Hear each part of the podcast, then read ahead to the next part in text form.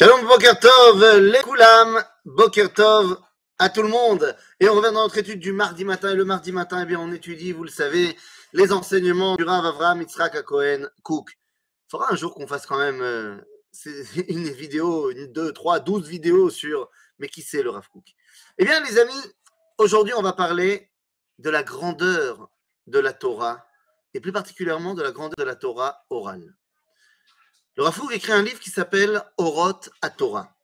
Et dans le premier chapitre, deuxième paragraphe, après nous avoir expliqué dans le premier paragraphe quelle était la grandeur de la Torah écrite, Torah Shebirtav, nous dit le Rav dans son deuxième chapitre. Je vous cite cette phrase, elle est incroyable. Nous dit le Rav la chose suivante. Aval betsura penimit Torah segulata apenimit Eliona. הרי גרמה סגולה אלוהית גנוזה זו להופעת תורה מן השמיים עליהם, וניצאת עליונה תורה שבעל פה ושורשה משורש תורה שבכתב. חביבים דברי סופרים יותר מדברי תורה. Dis le Rafou quelque chose de fantastique. D'où vient la Torah orale Alors, si je posais une question très simple, nous dit le Rafou que la Torah écrite, la Torah orale, les deux viennent d'Akadosh Baruch Donc, a priori, c'est la même, la même dimension, si vous voulez, que Dieu il a donné la Torah écrite à Moshe et qui lui a enseigné la Torah orale.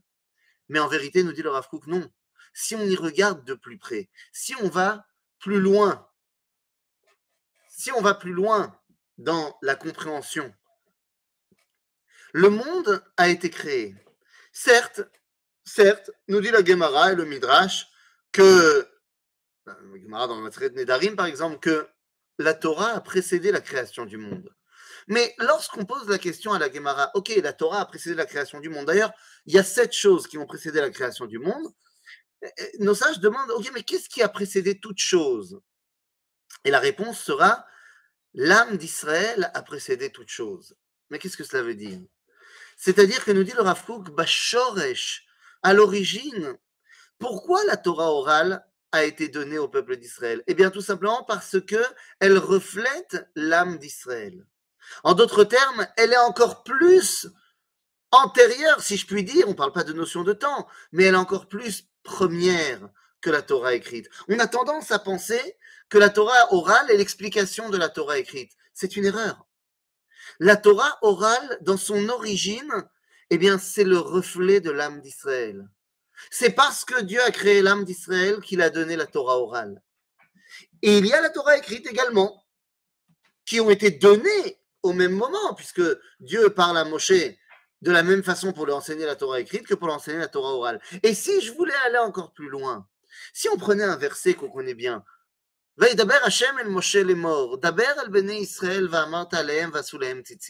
paracha des tzitzit.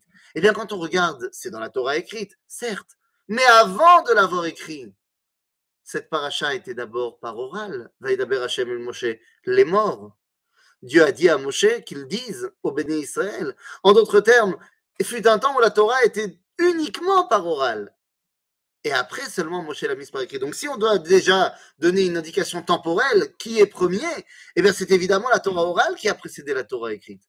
La Torah orale reflète l'âme profonde d'Israël alors que la Torah écrite reflète la façon dont Dieu veut se dévoiler dans le monde.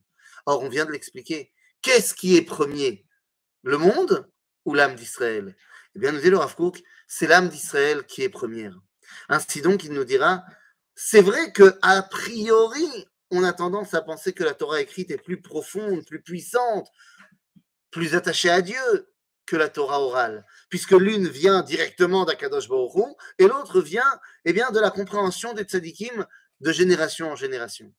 Il dit le Rav qu'en vérité, la Torah écrite est encore plus la Torah orale, est encore plus profonde que la Torah écrite. Car certes, elle est dévoilée de génération en génération par les différents chachamim, mais elle ne fait que dévoiler l'expression profonde de l'âme d'Israël qui nous unit tous et qui a précédé la création du monde. À bientôt les amis